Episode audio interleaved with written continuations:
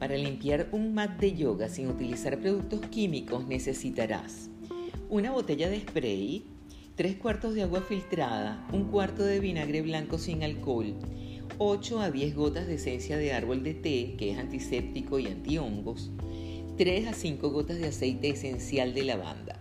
Una vez que tengas todos los ingredientes, los colocas dentro de la botella spray, agitas y listo. Cuando termines tu clase de yoga, rocía esta mezcla sobre tu mat y limpia con un trapo limpio de microfibra.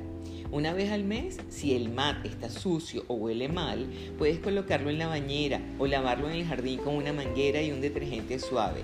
También lo puedes meter en la lavadora sin centrifugar, pero cero secadora.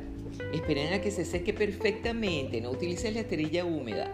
Si quieres comenzar a practicar yoga y si necesitas continuar con tu práctica, estaré feliz de acompañarte. Este espacio es para ti, que sientes el anhelo del yoga.